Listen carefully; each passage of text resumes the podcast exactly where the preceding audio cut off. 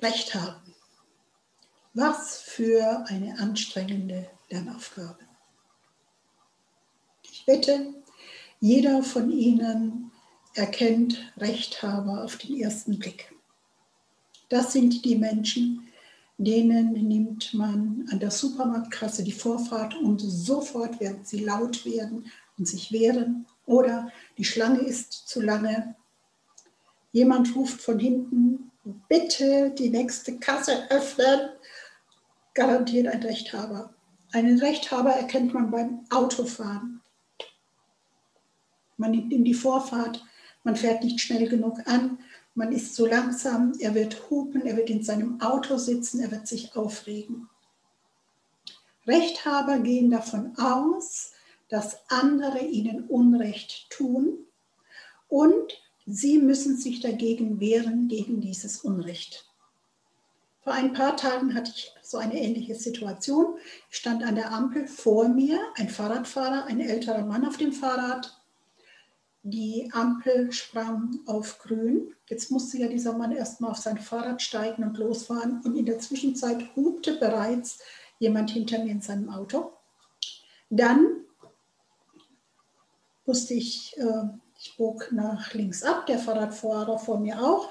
Und dann ging es, ich sag vielleicht nach 15 Metern weiter in die nächste Straße nach rechts. In diesem, und natürlich der Radfahrer vor mir, rechts und links parkende Autos und Gegenverkehr. Also ich kam nicht dran vorbei. Auf diesen 50 Metern wurde ich zweimal von der Person hinter mir angerufen und ich sah dann in den Rückspiegel und ich sah dieses aufgebrachte Verhalten. Und äh, diese Person zeigte mir natürlich direkt, in welchem Zustand sie ist. Wahrscheinlich war dieser Fahrradfahrer durch mein Auto verdeckt,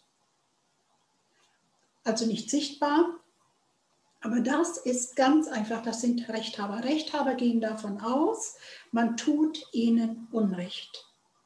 Und letztendlich ist das Unrecht sogar wahr. Nur dieses Unrecht stammt aus der Kindheit. Wenn ich also mit meinem Auto nicht schnell genug fahre und nicht schnell genug abbiege, habe ich ja überhaupt keine Veranlassung, diesem Person, diesem Menschen hinter mir irgendetwas anzutun. Aber diese Person geht davon aus, die ganze Welt ist da, um mir Unrecht zu tun. Jetzt kommt dazu, dass Rechthaber ein ausgezeichnetes Gedächtnis haben. Sie können gut, Sie haben also erstmal ein gutes Gedächtnis. Sie brauchen niemals ein Familienalbum mit Fotos, die wissen alles ganz genau, die können sich erinnern. Sie haben ein gutes Gedächtnis, Sie können gut logisch denken, Sie können gut kombinieren und Sie vergessen nichts. Das heißt, ein Rechthaber hat tatsächlich immer Recht. Und deswegen sage ich immer, ich diskutiere niemals mit einem Rechthaber, denn wenn er diskutiert, er wird immer Recht haben. So, die Problematik dabei ist, dass diese Rechthaber jetzt permanent im Außen sind und davon ausgehen, dass man ihnen Unrecht tun könnte. So, was soll ein Rechthaber verstehen? Wenn ich mit meinem Auto vor einem Rechthaber fahre. Ich kann ihm gar nicht Unrecht tun, weil ich ihn gar nicht kenne. Das heißt, ich bin ja auf meine eigene Fahrweise konzentriert und das gilt letztendlich für alles. Ein Rechthaber, den frage ich, kann diese Person zum Beispiel im Autoverkehr, kann die Ihnen überhaupt Unrecht tun? Oder ist vielleicht das Auto kaputt? Oder fährt das nur so langsam? Also das heißt, kann diese Person, kennt diese Person, von der sie sich ins Unrecht gesetzt fühlen, kennt die sie überhaupt? Und wer mich nicht kennt, kann mich auch nicht meinen.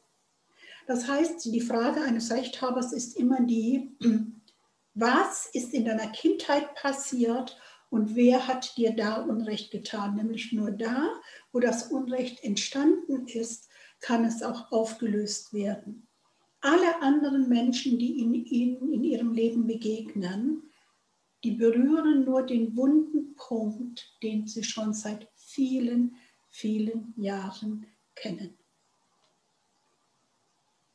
ein kleiner Hinweis vielleicht noch, dieses ganze Aufregen, wenn ich in meinem Auto sitze, wenn ich im Grunde genommen, ja, passiert es immer dann, wenn ich in einer anderen Menschengruppe bin.